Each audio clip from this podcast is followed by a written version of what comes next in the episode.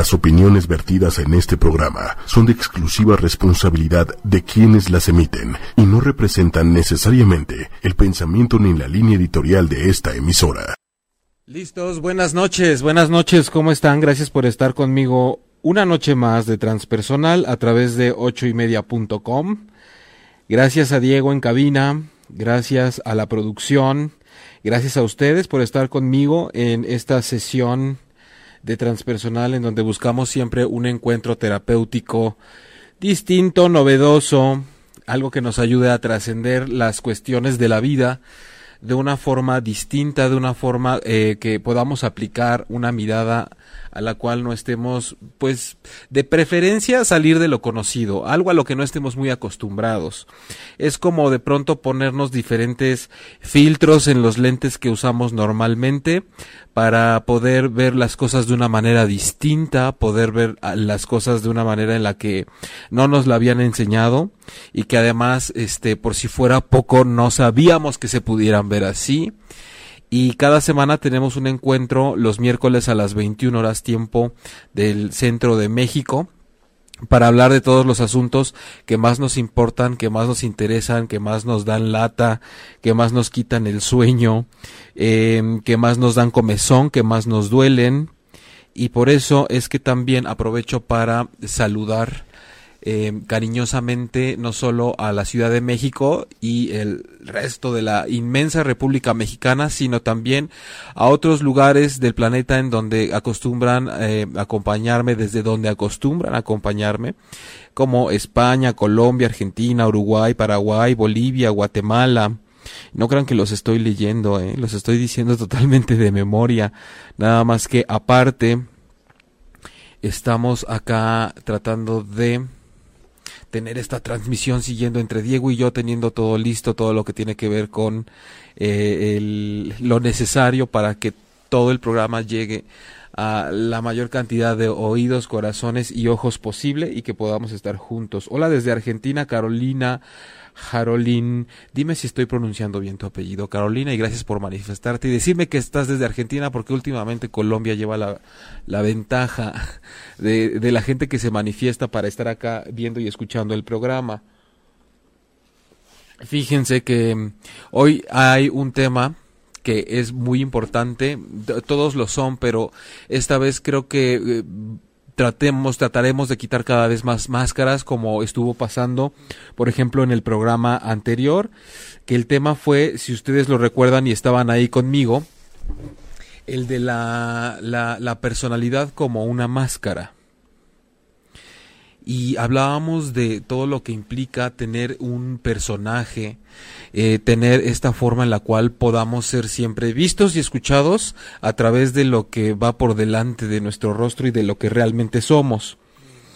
Em, hoy el tema es cuando la desgracia o las desgracias de nuestras vidas se convierten en un motor para seguir adelante, pero también pueden ser una prisión una prisión que nos convierta en unas personas monotemáticas con lo que nos ha sucedido, que tanto hemos tenido que pasar por ahí y salir adelante y superarlo y reinventarnos y renacer y todo lo que le queramos llamar.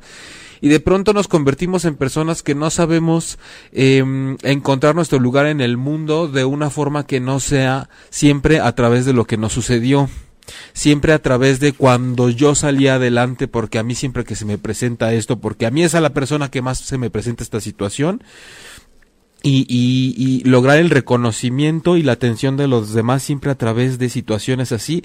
Así que ese es el tono del programa de esta noche.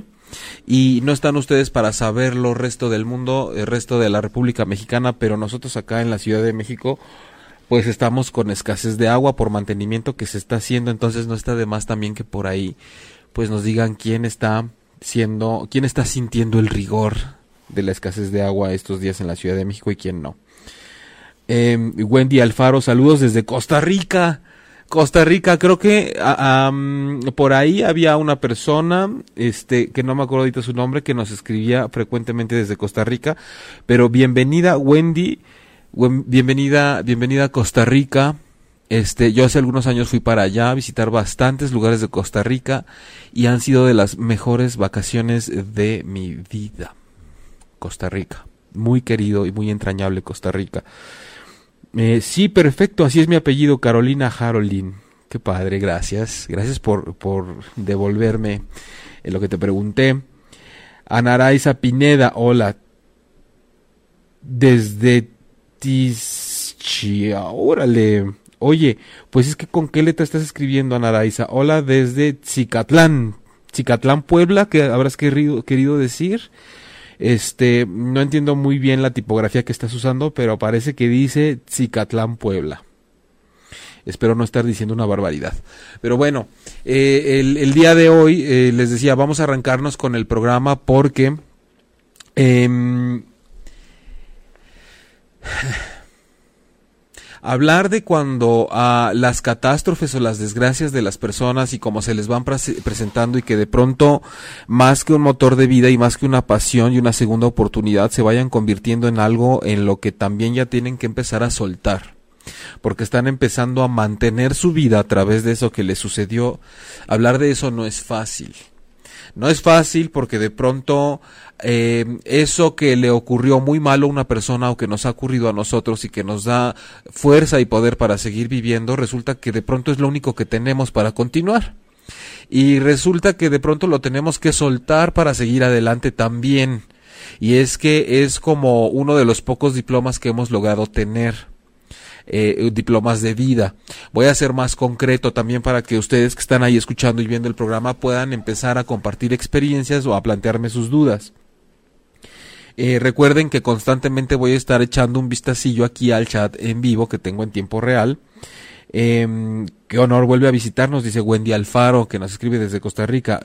Wendy, yo creo que yo viviría en Costa Rica este, claro, la playita de preferencia y también darme mis vueltas ahí por el, por, por la, la ciudad, por la capital, desde luego que también lo podría hacer sin problemas. Y Anaraiza dice que sí, así es el nombre de su pueblo, precisamente. Eh, Cicatlán, Puebla, bueno, pues Puebla, Costa Rica, Argentina y Ciudad de México, bienvenidos esta noche. Eh, les decía que en cuanto al tema del programa, de estas desgracias, vamos a ser un poco más concretos. Voy a ser un poco más concreto con ustedes, porque ah, quiero referirme principalmente, desde luego que iremos tal vez desmenuzando y encontrando más ejemplos, cuando hablamos de las desgracias o las catástrofes que hemos vivido todos, que tienen que ver principalmente con la enfermedad y con la pobreza. Porque la enfermedad y la pobreza suelen ser dos situaciones que hunden al ser humano en desgracia, que lo ponen a prueba, que te posicionan en un punto de quiebre, en un punto de inflexión de vida, en donde realmente tienes que em, verte mucho más creativo y ver las opciones que tienes a la mano que no habías contemplado incluso antes para poder salir adelante. Hay gente que se queda en el intento, en el intento al atravesar por la desgracia de la enfermedad y de la pobreza. Hay gente que no lo logra. Hay gente que, que la, la, la enfermedad, digamos que se lo lleva, no me gusta hablar eh, que, que, que, lo vence o que la persona pierde la batalla, porque entonces tenemos que ver la muerte como una pérdida en donde fuimos débiles y no pudimos salir adelante, siendo que es algo natural. En ese caso también tendría que ser... Eh, eh como, como si fuera una competencia y la verdad es que es algo natural, entonces dejemos de verlo como, como signo de debilidad, pero cuando alguien atraviesa por un proceso de enfermedad o una serie de enfermedades o una serie de problemas de salud y de pronto va una tras otra y vence como en esa travesía y lo logra y sigue estando acá con nosotros, o en un proceso de, de, pobreza, de carencia, de crisis, en donde parece que es una lucha constante por estar saliendo adelante y por lograrlo y por mantener un estatus o recuperarlo. Es la supervivencia tal cual la que está en juego. Cuando hablamos de desgracias, eh, en este, en los ejemplos que pongo el día de hoy para el programa, como esas desgracias que nos visitan. Son literalmente luchas por supervivencia, por sobrevivir, por mantenernos aquí.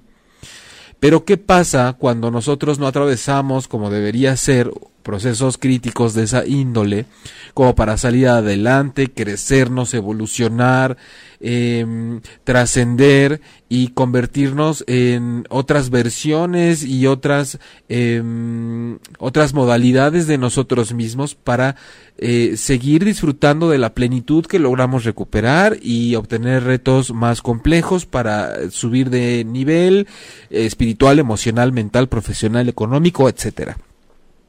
¿Qué pasa cuando atravesamos eso y de pronto resulta que nos damos cuenta que cierto tiempo después seguimos viviendo a través de aquellos retos de enfermedad o de dinero que tuvimos? y nos convertimos en personas monotemáticas. Y de ahí empiezo a concretar un poco más los temas. ¿Por qué no empezamos, por ejemplo, con, con, con la parte de la salud y la enfermedad? Es muy sabido ya que cuando una persona por enfermedades crónicas, por diferentes complicaciones que llega a tener, de pronto eh,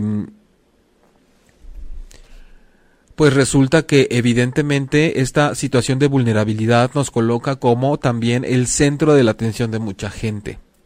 A veces, dependiendo del nivel de gravedad de la situación de salud por la que estemos pasando, de la enfermedad que estemos enfrentando, eh, somos conscientes o no de lo que está sucediendo a nuestro alrededor. A veces tenemos oportunidad de empezar a quejarnos de que algo nos está sucediendo y de ver cómo responde la demás gente para con, con, respecto a lo que nos sucede y cómo nos apoya y cómo nos quieren o cómo nos voltean a ver más. A veces ni siquiera eso importa porque estamos tan cerrados en nuestro proceso interior, en librar esa batalla que está ocurriendo dentro del cuerpo, que de verdad no importa lo que esté sucediendo afuera. Sin embargo, hay ocasiones en las que tras vencer un reto así o atravesar un obstáculo de esa índole, eh, tenemos personas que no sueltan el tema y de repente pasan semanas y pasan meses y pasan años y pareciera incluso que eh, el, el, estado de enfermedad o el malestar en el cuerpo se empieza a convertir en una especie de recurso para esa persona. No me voy a atrever el día de hoy a decir que esta persona se provoca las enfermedades para llamar la atención, porque sería como muy vulgar, muy ordinario y muy atrevido y muy simple. Entonces ya terminamos y punto. La gente se ocasiona las enfermedades y ya. Hoy quiero referirme a cuando ya sea porque se las provoca o porque llegan a su vida de una forma pues casual, por azar o porque le tocaba o por su organismo, por lo que ustedes quieran, estas personas que casualmente les sucede frecuentemente cuando parece que lo toman como un recurso para salir, para sobresalir, eh, digamos que se, se, empiezan a convertir en una especie de catálogo, de colección de enfermedades. Y hay personas que incluso lo, lo, lo manifiestan así. No, hombre, tú dime de cuál y yo te digo, yo ya he tenido todo. A mí ya me han internado por todas, eh, por, por todas razones. Yo ya sé lo que es tener un catéter acá, lo que me estén dializando de este lado, yo ya sé lo que es tener un tratamiento así, que te metan esto por acá, que te lo saquen por allá. Pero además parece que es un currículum en el cual yo tengo que demostrar una serie de habilidades y de competencias que tengo, eh, todo lo que me ha pasado. Entonces, eh, inevitablemente tenemos que recurrir a los ejemplos y ahorita antes de regresar al chat en vivo con ustedes, quiero que piensen también en ejemplos de eso o que ya veo por ahí que me están poniendo algunas experiencias. Eh, yo he tenido gente de ese, de, en ese aspecto en el consultorio, por ejemplo, y también dentro de mi vida personal. Que de pronto eh, todo lo que sucede empieza a ser, decía al, eh, al, principio del programa, como monotemático. Toda la conversación se empieza, empieza a, hacer una especie de convergencia en eso.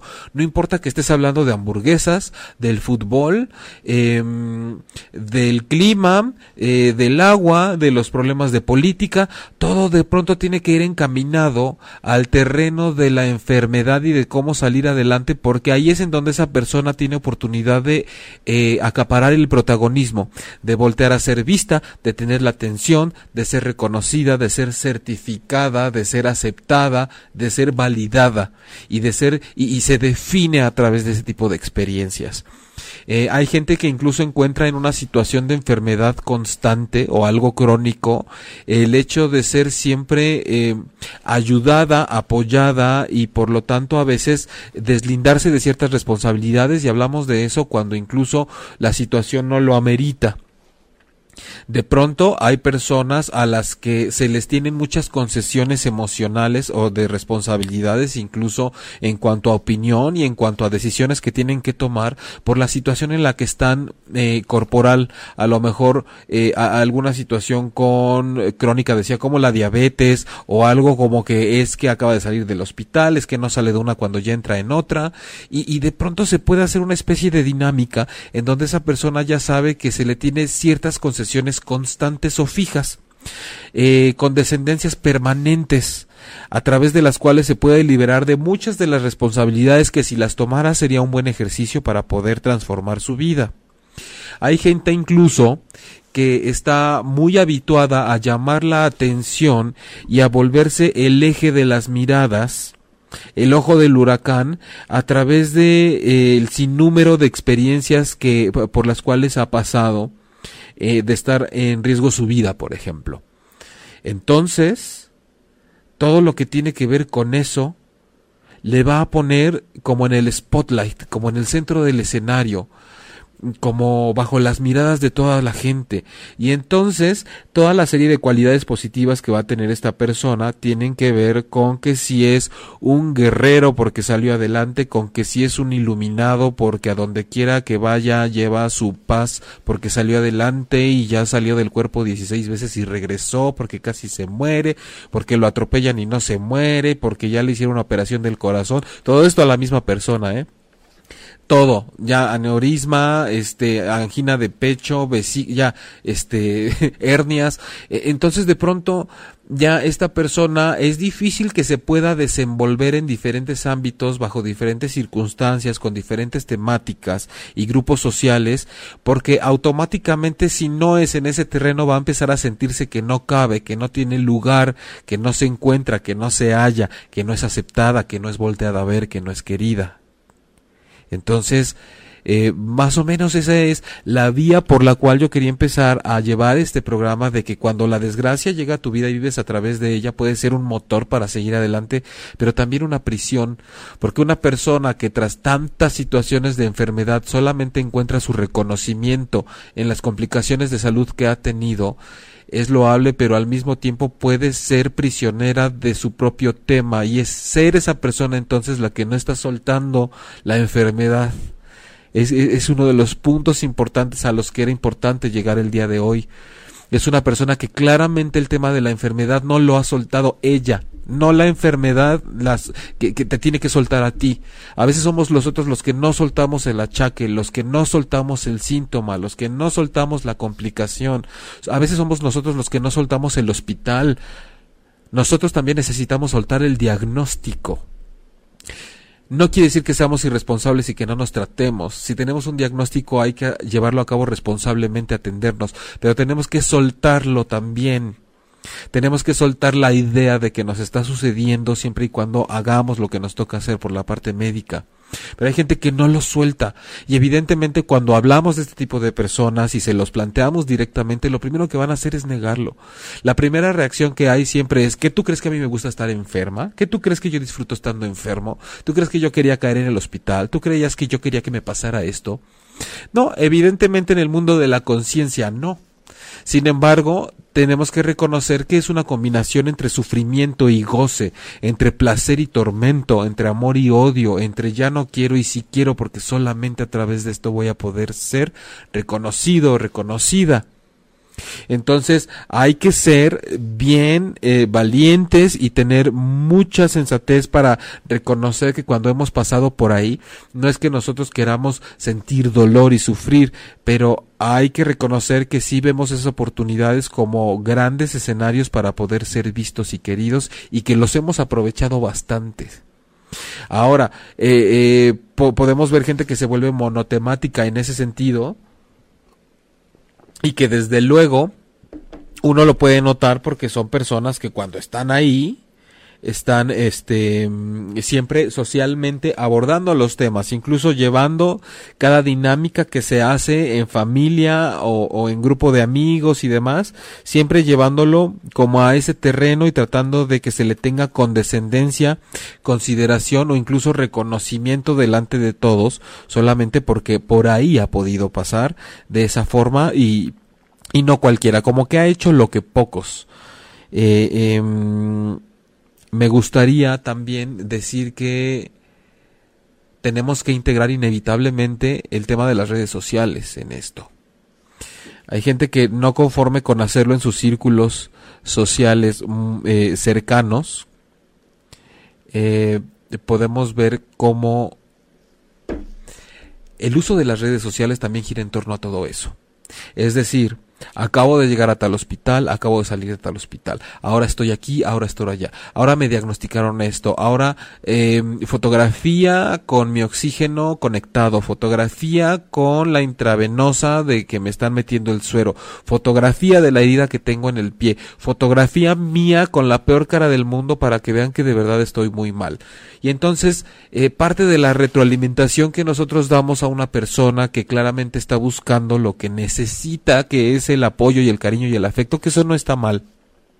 Pero cuando vemos que si te estás dando el tiempo para exponer eso, por ejemplo en redes sociales, es que probablemente no estés tan grave o probablemente ya lo estuviste y ahora estás ávido o hambrienta o ávida de ese reconocimiento porque generalmente cuando pasan todo ese tipo de publicaciones vemos que la gente está diciendo este eres un ser de luz eres una guerrera eres un, un cuate que aguanta lo que pocos eres único eres única y, y desde luego hay que tener mucho cuidado e irnos con mucho tiento con eso porque de ahí podemos encontrar eh, que se ven satisfechas muchas expectativas de una forma no muy real y tenemos que tener también la honestidad para reconocer que estamos tratando de succionar mucho de lo que nos hace falta y que no estamos queriendo soltar.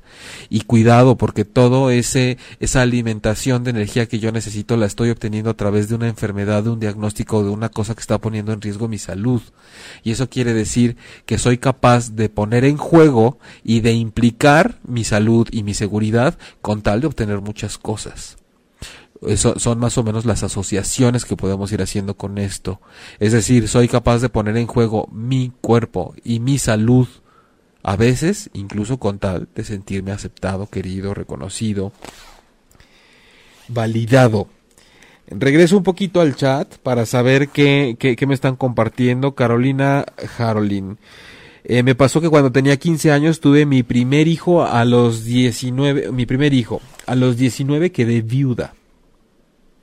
A partir de ahí, la luchadera mm, volví a tener pareja durante 11 años de engaños, eh, mentiras. Hace tres meses tuve un accidente, me quebré toda la parte derecha del cuerpo, quedé en silla de ruedas y mi pareja la semana me dejó por otra mujer.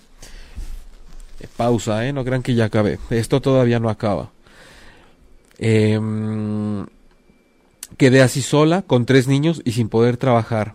Hoy ando en muletas y voy recuperándome y tratando de que me sirva para salir digna y fuerte, pero luchando por no ser víctima. Carolina, no quiero vivir a través de esto. Saludos Rosamari Morales, bienvenida y gracias por estar acá.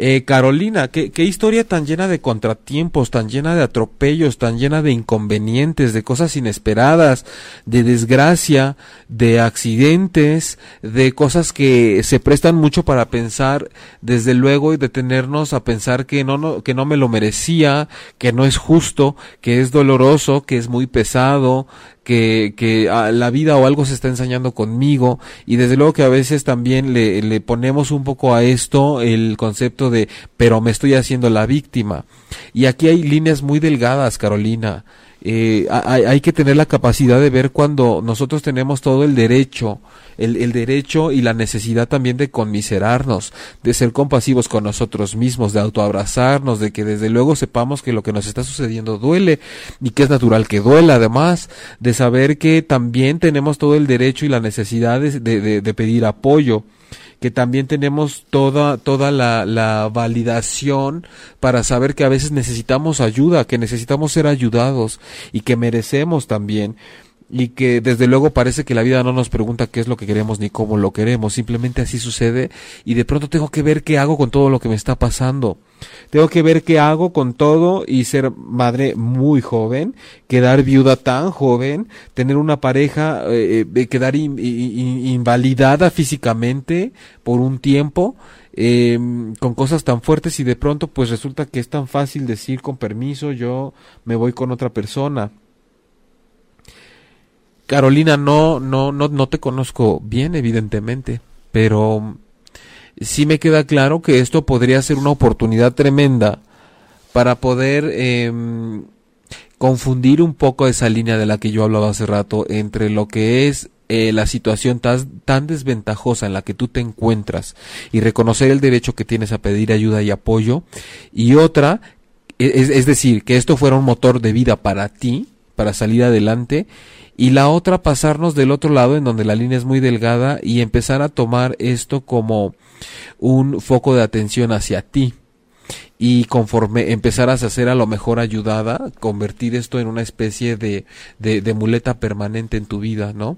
ahorita que, que, dices que ya más o menos estás empezando a caminar de nuevo y en muletas. Ahorita que estás en muletas, Carolina, precisamente lo, lo, lo, que yo te diría tomando esta analogía es, no te vayas a quedar en muletas para siempre no físicamente, sino emocional y mentalmente. No, no, no recurras a la muleta como algo que se te vaya a incrustar en tu vida para que siempre tengas que depender de quien te esté ayudando porque resulta que tu historia es devastadora y entonces siempre poder agarrarnos de ahí para mm, justificar el hecho de que necesitamos ayuda. Si la necesitas y desde luego que eh, es necesaria antes que pasar a lo que es el tema de hoy contigo, que es aguas porque se puede convertir en tu prisión, desde luego tú ya de inicio dices yo no quiero vivir a través de esto.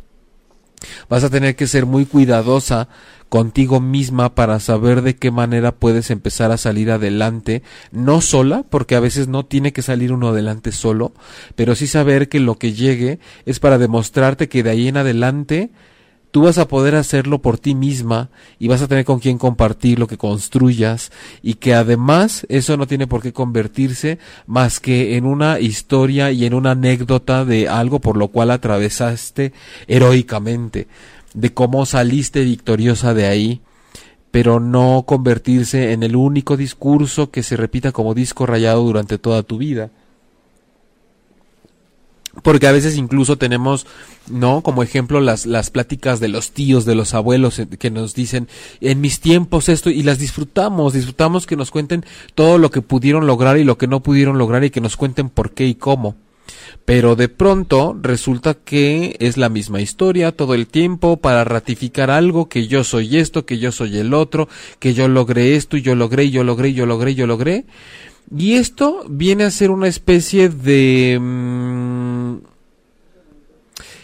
creo que te faltó decirlo tantas veces y que te dijeran que eras bueno en esto y que lo hiciste muy bien y que sí saliste adelante y que todos te lo aplaudimos, tanto te hizo falta que te lo dijeran que no paras de repetirlo y entonces ahí es en cuando cuando vemos que esta que estas amargas experiencias y estas desgracias se convierten más que en un motor de vida como en una prisión. Es, es, a, lo que me refiero. Eh, gracias, dice Carolina. Lucho cada día por eso, porque además es muy difícil luchar por no ser víctima, pero los demás te ponen en pobrecita. Sí, claro. Eh, pero lucho para que así no sea. Muchas gracias. Sí, la, la gente, el entorno no ayuda, ¿eh? De pronto con todo lo que nos sucede, la gente, este, más que ayudarte y, y, y, más que ser como un apoyo en esa circunstancia, a la gente le encanta estarlo pobreteando a uno cuando está así. O se sorprenden de por qué en una circunstancia, este, crítica de salud o de pobreza o cualquiera de vida, de pronto por, por, por qué no lo dijiste. Es que por qué no le dijiste a nadie. Yo, eh, yo por ejemplo, le, le, les voy a compartir algo.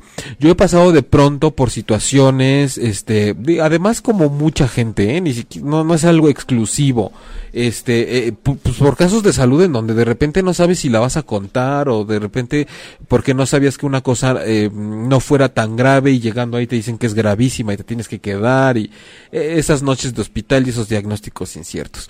Y de pronto, eh, pues resulta que estás tan, tan metido en tu herida que en mi caso, lo último que me importó en esos momentos es saber si la gente se estaba enterando o no. O sea, eh, si acaso medio soportas que tu familia esté ahí, y digo soportas porque es, es, es como mucho que contener y, no es padre ver que hay gente también tratando de sostener el dolor que de por sí tú ya tienes. Entonces, eh, había gente que me decía, pero ¿por qué no le avisaste a nadie? ¿O por qué no nos avisaste a cierto tipo de personas? O sea, porque ustedes no me iban a curar. O sea, yo ni siquiera estaba en condiciones de recibir visitas, yo ni siquiera tenía un teléfono a la mano, no iba a pedir que les avisaran. O sea, yo creo que más bien la pregunta debería ir en el tono de, ¿y por qué no nos enteraste? Porque para nosotros hubiera sido importante saber, o sea, como por por saciar esa curiosidad. Porque ¿cómo es que sucedió eso y yo no me enteré? Creo que la frase es esa. ¿Cómo es que sucedió eso y yo no me enteré? ¿Tú eres médico? No. ¿Terapeuta? Tampoco.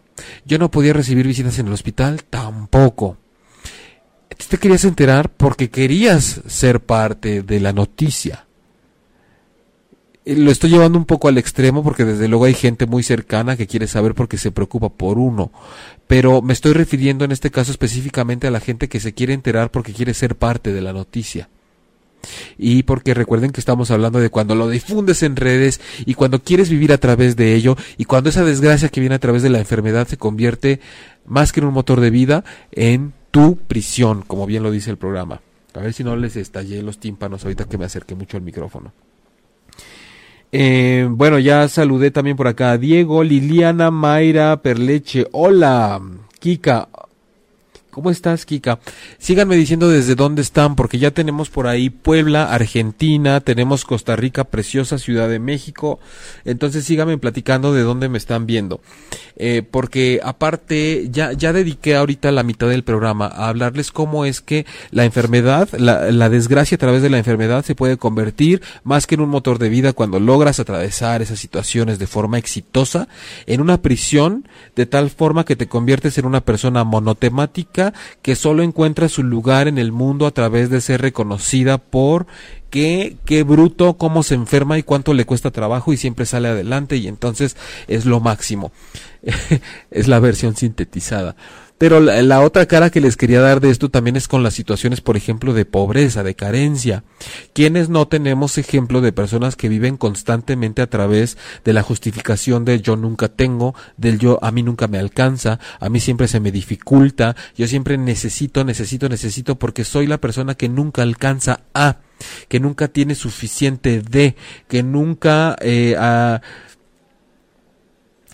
tiene esa autonomía y esa, esa prosperidad como para poder eh, ser vista ante los demás como, con como, como esa persona que sí puede. Y también tenemos varios casos que desde luego los he tenido en el consultorio, nada más que son un poco más explosivos cuando vemos que esta persona ya está acostumbrada a ser la que nunca puede en todo sentido, este, en cualquier área de su vida pero quiero que hagan memoria de su historia de vida y sobre todo de las personas con las que han tenido oportunidad de compartir su vida, sean familiares o amigos, experiencias cercanas, que creo que eso lo tenemos todos, de quiénes son las personas que curiosamente nunca alcanzan a tener lo que necesitan. Personas que siempre necesitan ayuda, Estamos hablando en la parte sobre todo económica, que esto se transfiere y se manifiesta también en lo que yo necesito que me resuelvan en casa, por ejemplo, ¿no? O lo que yo necesito que me den como andamiaje para lograr un objetivo. Andamiaje como los andamios del edificio, que subir uno y uno y uno para poder llegar cada vez más arriba a los que limpian los vidrios. Más o menos esto es a lo que me refiero. E, eso es el andamiaje. Yo necesito quien me vaya poniendo como, como la mano para que yo pueda apoyarme en ella y poder seguir adelante. Entonces, hay personas que siempre están necesitando de nosotros, siempre, siempre, siempre, siempre. Y a las que cada cosa quieren emprender nunca tienen y nunca les alcanza. De pronto yo sé que es difícil no hablar del dinero, eh, todos tenemos un tema con que de repente pues no tenemos todo lo que quisiéramos o de repente tenemos y a veces tenemos este como periodos que son un poquito más flacos y podemos irla sobrellevando, pero cuando una persona se convierte en una constante esa posición de no tener, eh, alguien muy cercano, cuya, cuya familia, por ejemplo, este y, pueden estar tranquilos porque no es nadie que esté viendo el, programa. Siempre eh, eh, eh, escojo trato de escoger ejemplos que sean como muy puntuales pero además no recientes. Aunque en estos temas parece que se convierte como algo atemporal porque porque se repite y, en todos en todos los sectores que conozco había un familiar de entre todos los que conformaban esa serie de, de hermanos y sobrinos y demás eh, que en específico cada vez que había una reunión, en donde ya fuera fin de año, día del padre, día de la madre, día del abuelo, día del niño, día del amor y la amistad, todo por lo que hay familias que acostumbran reunirse a cada rato. Este, siempre una persona a la que a la hora de decir cuánto dinero iba a poner cada quien o qué cosas iba a llevar cada quien, siempre había una condescendencia como de que no vas a poner nada o vas a poner poquito o vas a traer las servilletas, ¿no? Mientras que ellos llevaban todos los guisados y las botellas y toda esa persona llevaba las servilletas. Y los toppers, evidentemente, para llevarse todo lo que estaba al final, porque si alguien se tenía que llevar de ahí porque no tenía, era esa persona. Entonces, era como tú traes tu presencia, tu hambre, tu disposición y tus toppers para que te lleves. Tal vez de pronto cuando hay lapsos así podemos entenderlos, porque todos podemos ser bondadosos y, hay que saber ayudar y estar ahí para los demás. Eh, Yasmín Palma, hola, ¿cómo estás? Me saludas. Pero, ¿qué pasa cuando te das cuenta que han transcurrido como 20 años? como 20 años y esa persona sigue siendo la que solo puede llevar su disposición, su hambre, su presencia y sus toppers. ¿Qué pasa ahí? ¿Qué pasa ahí cuando además te das cuenta que esa persona ha formado su familia por cuenta propia y es una familia que tiene ingresos, es una familia que, pues si en algún momento tuvo alguna crisis, ya no más? ¿Qué es lo que ha perdurado ahí? ¿Qué es lo que se ha mantenido? Desde luego no la carencia económica porque de pronto se ha logrado mejorar la situación, pero sí, sí la energía, sí la posición y sí la actitud ante la vida de carencia y de que yo ya me hice la persona a la que siempre necesito que le ayuden. Y, y, eso es tan grave cuando de una desgracia económica que nos hace caer en la pobreza y que en vez de tomarla como un trampolín se convierte en una prisión en la cual nosotros mmm, parece que la llevamos por dentro, no que estemos nosotros dentro de esa prisión. Hay prisiones que nosotros llevamos por dentro y eso es peor, porque es algo que yo no quiero y no me estoy atreviendo a, a desarraigarme de ahí.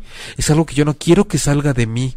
Todo fuera como salir de una prisión, me salgo y ya, pero ¿cómo saco la prisión de mi interior? ¿Cómo saco esa persona pobre que está ahí? Porque aunque ya me alcance el dinero, a mí me conviene que siga siendo la que llegue y nunca ponga nada.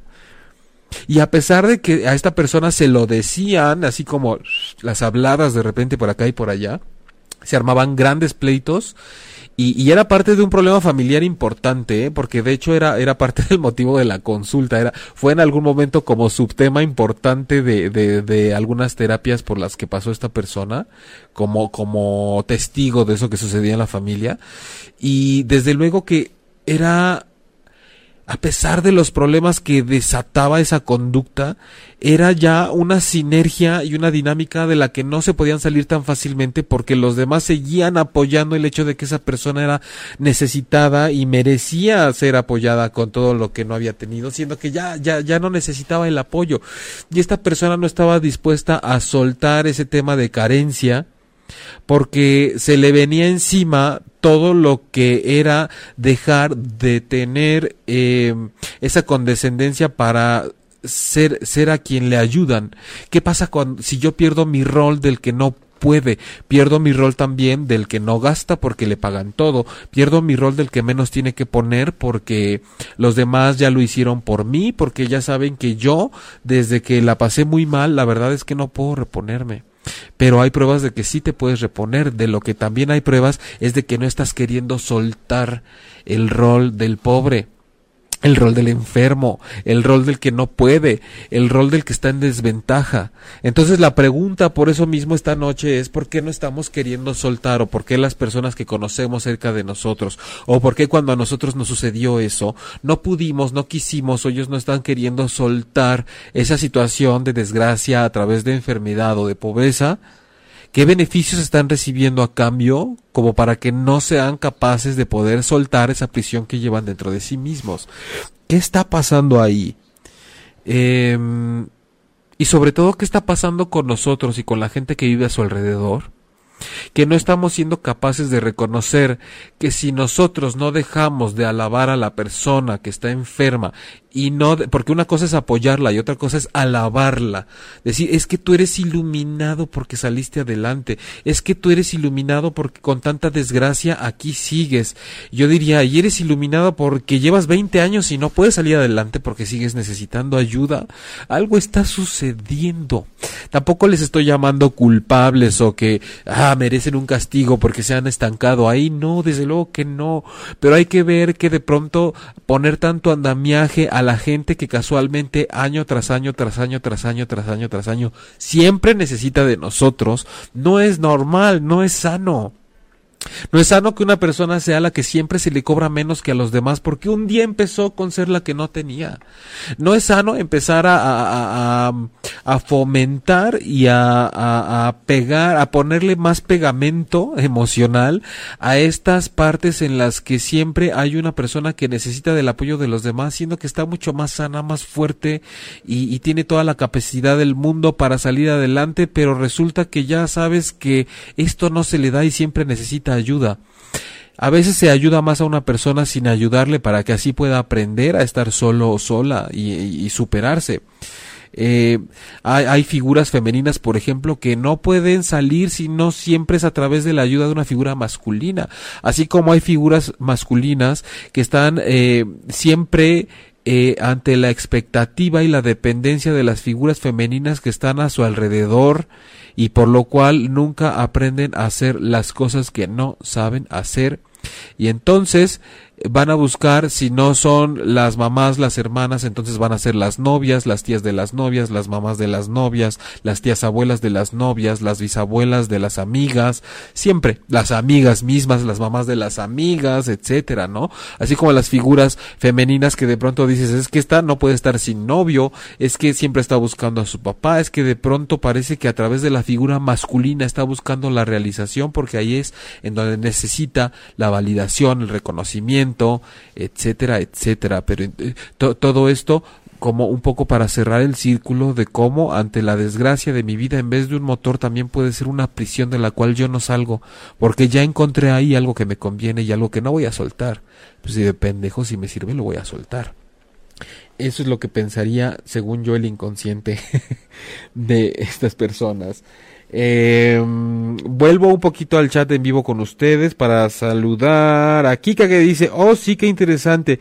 Yo descubrí que a través de la enfermedad me amaban por fin. Darme cuenta fue difícil, es un mecanismo interno. Llegó la conciencia y tocas fondo y todo cambió.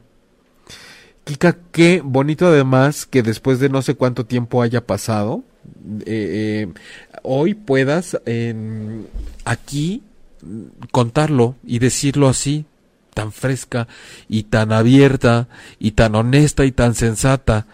Algo tan fuerte como descubrí que a través de la enfermedad me amaban.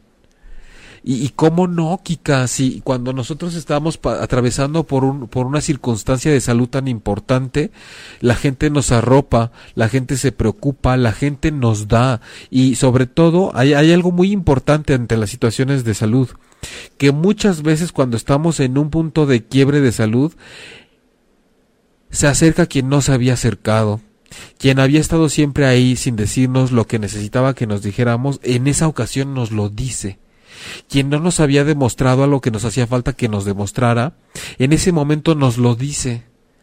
Quien no nos había tocado nos toca a veces. Quien no nos había visto a los ojos nos ve a los ojos en esa ocasión. Si nunca habíamos experimentado lo que era tener el, el, el apoyo y el cariño de la gente más cercana, resulta que es a veces a través de una situación de enfermedad que sabemos lo que se siente tener a la gente cerca.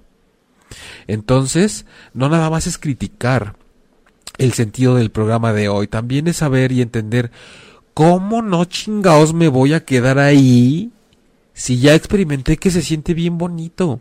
Entonces, ¿cómo, ¿cómo es que me piden que suelte mi anécdota de enfermedad? ¿Cómo es que pido, cómo es que me piden que suelte ya el tema a través del cual yo pude experimentar tanta validación y tanta aceptación y tantas miradas que me voltearon a ver? Por fin, yo que tanto necesito que me volteen a ver. ¿Por qué me quieren quitar mis experiencias? Con mis macetas no se metan, como decía el comercial. ¿Cómo se atreven? A, a, a, mí eso no me lo toquen. Es, es, a través de lo cual yo encontré validación. No es posible. Entonces, eh, por eso es que también hay que colocarnos en la posición de que es bien complicado cuando estamos en unas situaciones así de encontrar el reconocimiento y el cariño de la gente a través de nuestras múltiples visitas al hospital, achaques, diagnósticos, enfermedades y accidentes, que de pronto nos deshagamos del tema. Porque implica también deshacerme de una parte de mí de esa parte que además yo considero triunfadora, luchona, que tuvo varios logros y que al fin, al fin ha logrado ser querida. ¿Y qué decir de la pobreza? ¿Por qué me voy a deshacer de la pobreza si solamente así consigo que me ayuden, que se me acerquen, que me toquen, que me pregunten cómo me siento, que me abastezcan, que se preocupen por mí, que me cobijen, que me hablen, incluso en la situación de pobreza vemos como a veces que la gente ya no lo es, pero sigue logrando incluso que la dinámica a su alrededor sea como, como de que sí, como de que todavía sí. Eh, en este ejemplo que les platicaba, pues definitivamente sí. Este pasaba que, que, que en esas reuniones familiares sí llegaba esta persona con toda su presencia, con toda su actitud, toda su hambre y todos sus toppers. Y, y pues sí, eh, parece que no había pasado nada ahí porque pues todo se iba al refrigerador de la susodicha persona. Y algo de lo que comentaba la persona que estaba asistiendo en ese momento a terapia era es que ahora yo me siento el villano porque soy el único que es capaz de alzar la voz para decir que algo está pasando aquí y que algo que está mal y algo que está siendo no equitativo y algo que no está en su lugar y que parece que estamos dando más de lo que tendríamos que haber dado en un momento en el que ya no necesitábamos dar y al exigir y al confrontar a esta persona delante de la, de la, familia se ha armado tremendo lío que casi quien salió expulsado fue la persona que lo cuestionó, la persona que iba conmigo al consultorio. Entonces, ¿cómo, cómo hago cuando traigo una huella de exclusión por ser el villano, por desvelar un problema en el cual una persona está viviendo a través de la imagen de carencia que se encargó de trabajar y de reafirmar durante tanto tiempo cuando ya no es justo? No se vale ya, ya, ya no tenemos por qué actuar como si estuviéramos en una fotografía del pasado en donde el pobre siempre es el pobre. Eli, te mando muchos besos, gracias por estar acá también, Berito. Bani, eh, no, Yasmín, ya estabas por acá. Eh, saludos a todos los que están acá conectados, repito, desde eh, Argentina, desde Costa Rica, desde la Ciudad de México, desde espérenme, porque no encontraba Cicatlán, Puebla, que me costó trabajo leer. Y bueno, el sentido del programa del día de hoy es que también puedan repasarlo, consultarlo, que puedan estar también al pendiente de a quién se lo pueden compartir, así como no queriendo la cosa, así como que un link, ups, perdón, no era para ti, este así como que etiquetan sin querer como que eh, no sé ya cada quien encontrará el modo.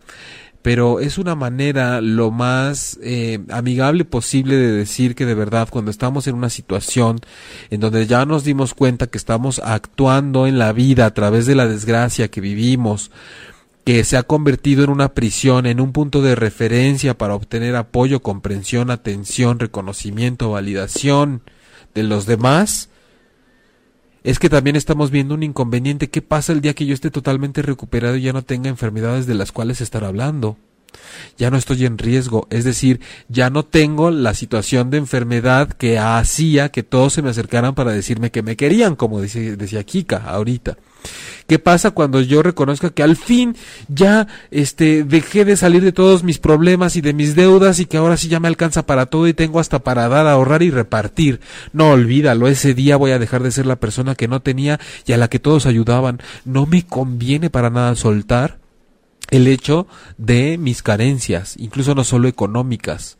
Porque ¿qué va a pasar? Que a través de la carencia solamente tengo cerca a mi papá, mi hermana, a mi novio, a mi novia, a mis amigos, alguna dinámica, alguna sinergia ya he hecho a través de los que me rodean, siendo el que necesita. El día que yo deje de necesitar, ¿qué va a pasar? ¿Con qué pretexto voy a querer estar cerca de estas personas? ¿Con qué pretexto se me van a acercar? No vaya a ser que las deje de necesitar y ya no las vuelva a ver, ya no me quieran igual, ya no tengan pretextos para estar conmigo.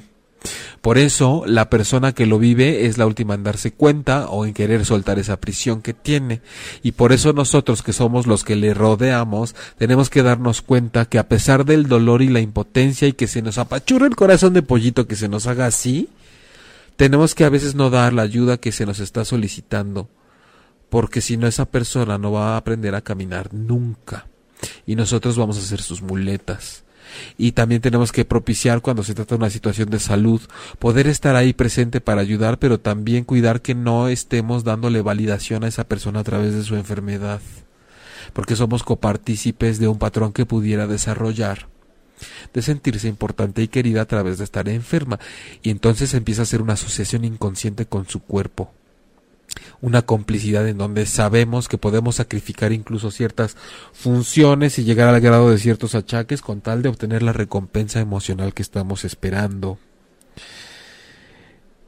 Kika, gracias, gran programa, siempre tocas el alma. Gracias, Kika. Gracias por estar aquí. Un beso, adorada amada Verónica. Saludos desde Corregio House. Corregio House. Besos hasta allá, tía Javier. Jimena Allende, buenas noches, bienvenida. Gracias por estar aquí, Jimena. Encantado tener tu presencia. Saludos a, a, Sedubi, querida. Em, bueno, eh, no me resta más que recapitular el hecho de que hoy hablamos de cuando la desgracia nos visita a través de o en forma de enfermedad, pobreza y de pronto en vez de convertirse en un motor de vida también se puede convertir en una prisión que nos vuelve monotemáticos, que nos vuelve codependientes, que nos vuelve además a la expectativa de obtener siempre ciertos beneficios como aceptación, cariño, afecto, validación a través de mi desgracia y entonces si yo no cuento lo malo que ha sido el camino de la vida conmigo, entonces resulta que nadie me voltea a ver.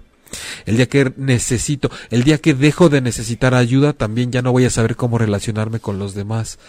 Em, les voy a ser honestos porque además lo he vivido. Al principio uno se cae muy mal cuando se da cuenta de eso y cuando se encuentra con gente similar también le puede caer muy mal. Pero detrás de ese velo que hay en el que nos caemos mal a nosotros mismos cuando estamos actuando así o cuando encontramos una persona así, siempre hay que saber que hay una persona que la está pasando mal. La está pasando mal porque solamente es a través de situaciones dolorosas que está logrando sentirse querida. Y eso no es característica de una persona feliz, nunca lo será.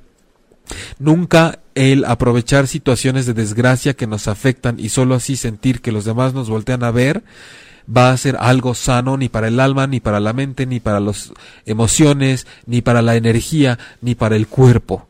Entonces compartan este programa con quien ustedes más lo consideren necesario, quédenselo ustedes. Ya saben que queda grabado aquí en el podcast de la página www.ochoymedia.com, pero también en Facebook Live de ocho y media y en el mío que es terapeuta Jaime Lugo, mi página web en donde me pueden encontrar para terapia individual en la Ciudad de México, en la colonia Condesa, es www bueno, que ya más bien ahorita que está Jimena aquí me va a regañar un día por decir, ¿por qué sigues diciendo www? Pero bueno, es jaimelugo.com, sitio web personal en el cual pueden encontrar más videos, más información, entrevistas y todos los detalles que necesiten para contactarme también si están desde cualquier parte del mundo y necesitan este atención en línea. Y mientras tanto también les digo que el podcast también lo pueden encontrar en aplicaciones como iTunes y Tuning Radio. Yolanda González, que fue... Sí, Yolanda, te mando besos y nos vemos pronto.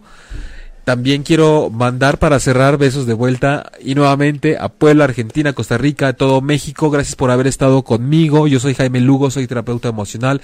Este programa se llama Transpersonal y nos vemos por acá el próximo miércoles a las 21 horas, tiempo del centro de México, a través de ocho y media. Muchas gracias. Que pasen un excelente puente de Día de Muertos.